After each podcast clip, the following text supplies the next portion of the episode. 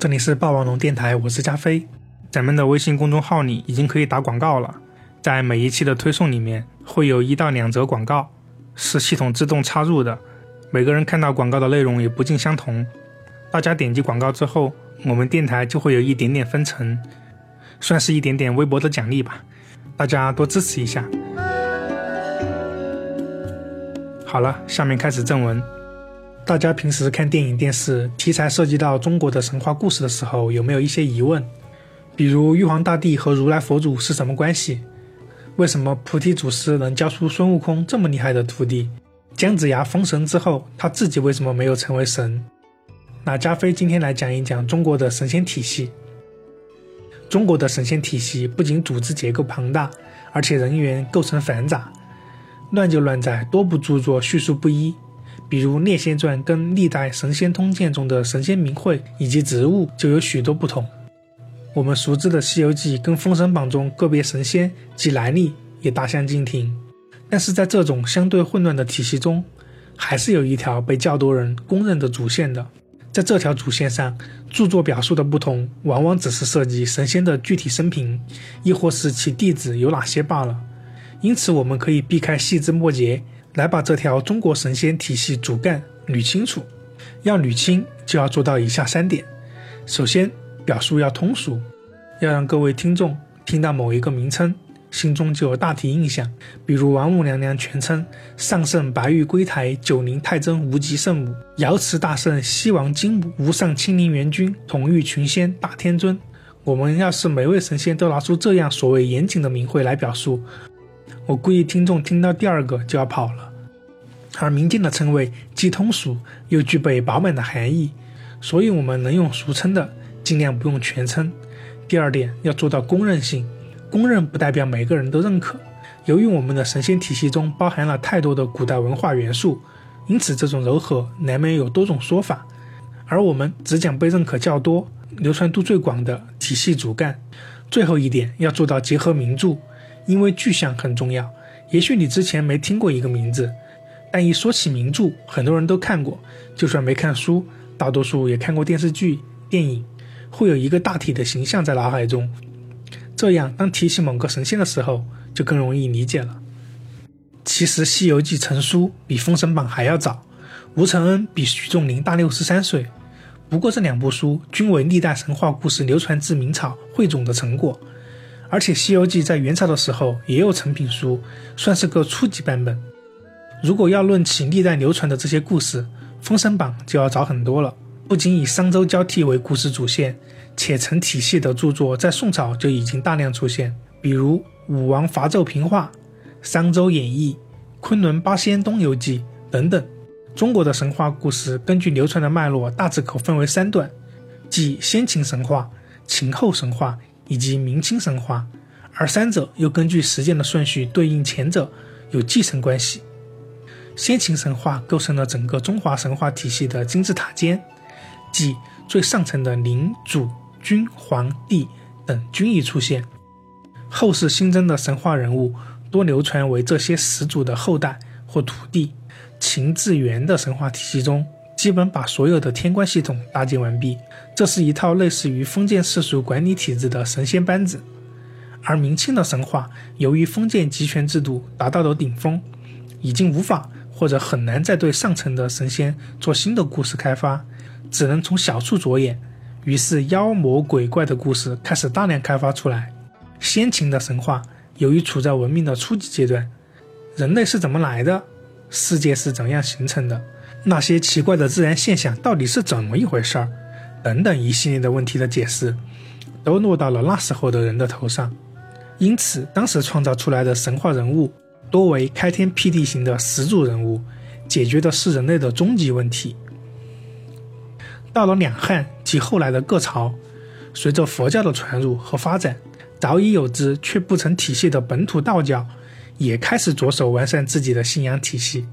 而自秦以后的民间神话，就是将佛道糅合在一块儿，加上上层那些创世神，下层加上神鬼妖狐之类的做反派。便形成了一套完整的中国神话体系，而这套体系也为诸如《西游记》之类的神话著作奠定了基础。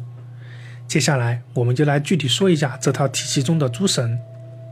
在《西游记》中，我们往往感觉玉皇大帝就是天上最大的官儿，如来佛祖是西方极乐世界的至高存在，观音菩萨总是涉及具体的事物，太上老君很像是玉帝的宰相。这些感觉对，也不对。比如玉帝，他确实是天上最大的官，但不是仙界最大的神。接下来，我们就用最直观的叙述方式，自上而下的聊一下各位神仙的地位及互相之间的关系。接下来出场的各位有神有仙，仙比神的级别大，为了方便描述，我们统一称为神。话说诸神体系中，话说诸神体系中唯一至高无上、没有与之并列的第一神是创始元灵，宇宙诞生之初。就随之有一个先天混元元灵，且无意中得到了造化神器。经过不知几世的修行之后，道法得成。创世元灵具备无上的灵力，专修清灵空明四门玄气。这一位仅作为所有混沌的发端，并没有什么奇人异事流传坊间。创始元灵一共有四个徒弟，分别是红军老祖、魂坤老祖、女娲和陆鸦。这四位分别从师傅那里学习修不同的玄气，里面我们最熟悉的是女娲，她主要修行的是玄空气，主要功绩是创造了人类；而陆鸦主修的专业是玄冥气，是四位中故事最少的，因为他一直隐居北海。我们需要着重介绍的是大师兄红军老祖和二师弟魂坤老祖。话说红军老祖主修的是玄清气。门下有三个徒弟和一个书童，三位徒弟并称三清：大徒弟道德天尊，二徒弟元始天尊，三徒弟灵宝天尊。三位分别创立了三个教派，而那个书童就是玉皇大帝。道德天君就是太上老君，他创立的是人教，主要功绩有两个：一是在封神榜中战胜了扶持人间商朝的截教。另一个便是辅佐玉皇大帝处理紧急事务，太上老君又称太上道主，承托老子的肉身下凡布道。这里注意不要弄反了，不是老子修道成仙之后成为太上老君，而是太上老君托老子的肉身下凡布道。下凡之后，视为道教的最高领袖，但徒弟最少，只有两个，一是玄都大法师，另一个是度厄真人。度厄真人就是哪吒的父亲托塔天王的师傅。元始天尊创立的是阐教，主要功绩是托盘古身躯开天辟地。元始天尊的徒弟无数，阐教为三教势力中最强，其中修行的最好的十二个徒弟并称十二金仙。既然热门电影《哪吒之魔童出世》中涉及到过，既然热门电影《哪吒之魔童出世》中涉及到过。那么我们就将十二金仙都列举全：文殊菩萨、普贤菩萨、文殊菩萨、普贤菩萨、观音菩萨、巨牛孙佛、玉鼎真人、太乙真人、黄龙真人、灵宝大法师、道行天尊、清虚道德真君、赤金子、广成子。而且元始天尊还有个女儿，后来被称为王母娘娘。灵宝天尊，灵宝天尊就是通天教主。他创立的是截教，是红军老祖最宠爱的徒弟，没有之一。红军曾将诛仙剑等几乎所有的宝物及阵法都传给了通天教主，使他有重开天地的本领。截教与元始天尊的阐教是宿敌，而太上老君又站在元始天尊一边，因此通天教主曾经跟两位师兄大战过，由于其中一个弟子的背叛而没有打赢。恼羞成怒的通天教主打算重开天地。结果被师傅阻挡，并关了禁闭。到这个时候，师傅依然不忘批评太上老君和元始天尊两句。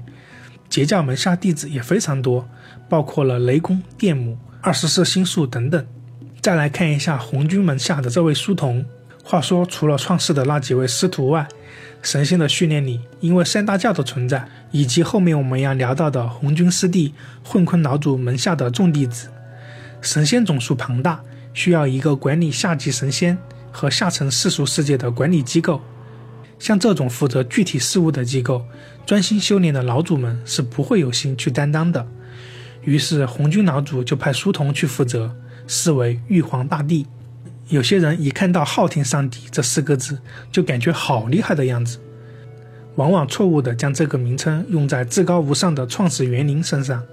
其实，昊天上帝只不过是玉皇大帝的另外一个称谓罢了，全称是昊天精绝无上至尊自然妙有弥罗至真玉皇上帝。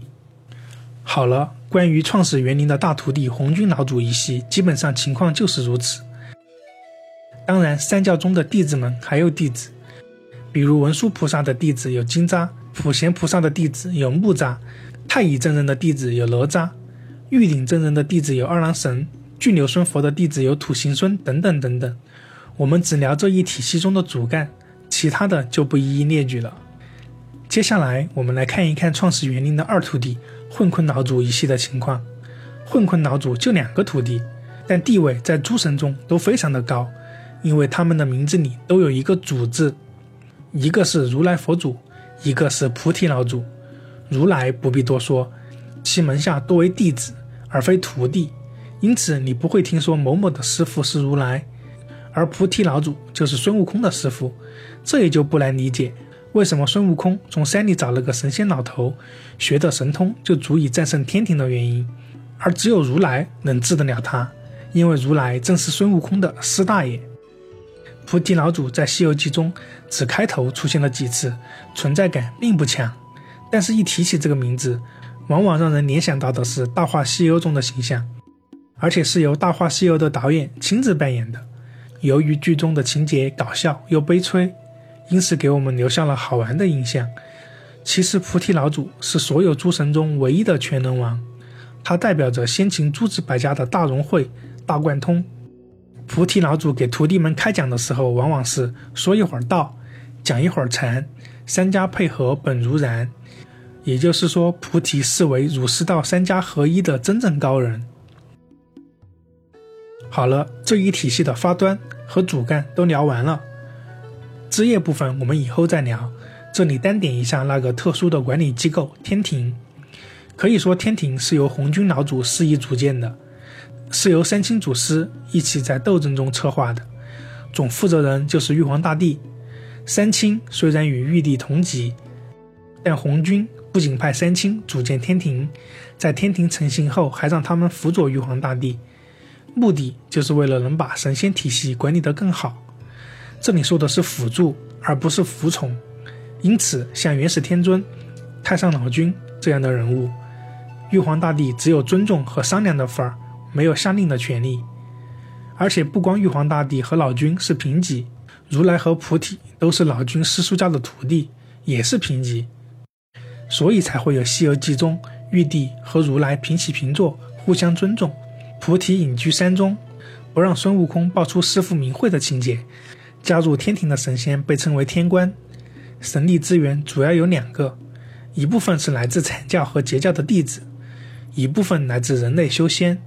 阐教和截教的弟子通过下凡，分别协助西周和殷商的战斗中牺牲立功而进入天庭的，如元始天尊的徒弟雷震子、哪吒等等。人类修仙进入天庭的多是秦朝以后历代的神话人物，是在民间宣扬真善美的过程中弘扬出来的，如八仙、六丁六甲、五斗星君、四大元帅、九十三省等等。其中姜子牙比较特殊，身为元始天尊的徒弟，又并非十二金仙的成员，是组建天庭计划的核心实施者。因为红军老祖除了让三清策划之外，只指派了一个光杆司令玉帝，而姜子牙的任务就是充实天庭的班底，通过合理的神师任命，使得天庭能够正常的运转起来。完成任务后的姜子牙封完了所有天庭的神仙之后，却没有给自己留位置。由于榜单是早就拟定好的，不能随便增加位置，而且像姜子牙这种级别的，既不能高于与师傅元始天尊同级别的玉皇大帝，又不能封一个比其他神仙更小的官，因此师傅给了他一个太公在此，诸神退位的绝对地位，使其虽然不能位列仙班，却可享尽人间的荣华富贵，最终被封到了人间的齐国。天庭的运作机制跟封建王朝的机构设置很像。也有中央各司其职的天官和下界分管四方的神仙，包括地上的五岳大帝，海里的四海龙王，以及地府的十殿阎王。其中五岳大帝就是根据凡间五岳的方位来划分的，包括东岳泰山天启仁圣大帝，南岳衡山司天昭圣大帝，中岳嵩山中天崇圣大帝，北岳衡山安天玄圣大帝，和西岳华山金天愿圣大帝。五岳的五位大帝其实都是一家人，其中东岳大帝的地位最高，他是其他四岳大帝的叔叔。现在从诸神的关系到创世神们策划天庭都聊完了，我们从中不难看出，创始园林的四个徒弟中，第三、第四位女娲和路亚都出自先秦神话，一个代表出世神，一个代表隐世神，一个寄托了先人思想中神能创造万物的想象，一个寄托了神看不见摸不着、远离尘世的想象，而排在第一的红军老祖一系。基本为秦以后的道教崇拜体系，而且无论正反派均出自这一系中。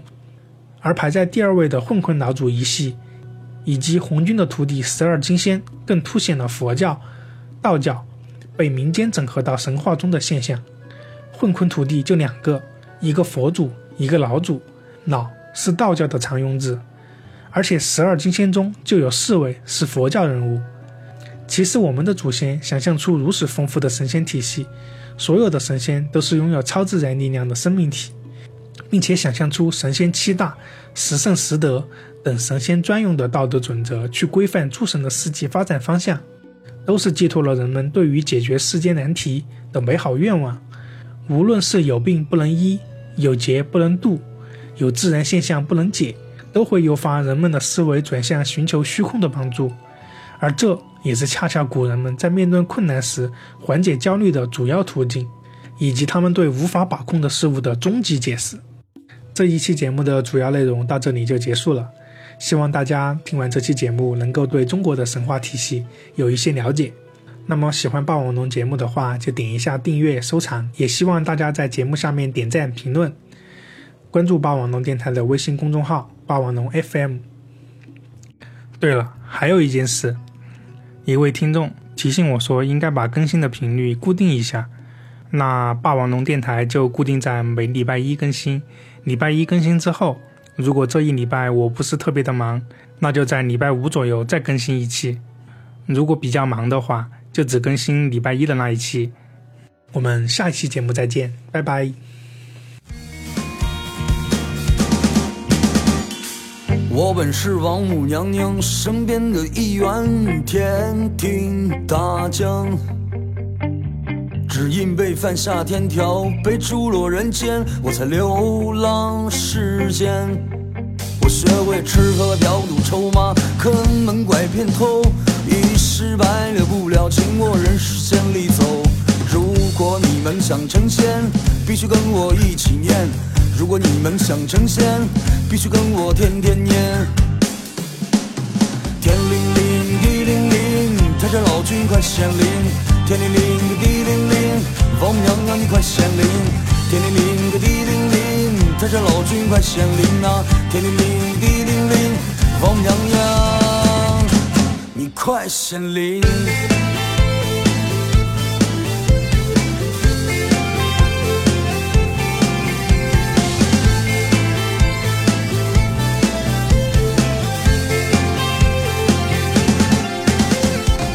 过够了人间百态返回到天庭里面，我又是一颗神仙。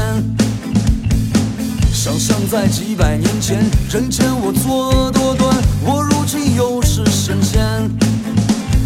如果你能想成仙，必须跟我一起念；如果你能想成仙，必须跟我天天念。天灵灵，地灵灵，太上老君快显灵啊！天灵灵，地灵灵。王母娘娘，你快显灵！天灵灵，地灵灵，太上老君快显灵啊！天灵灵，地灵灵，王母娘娘，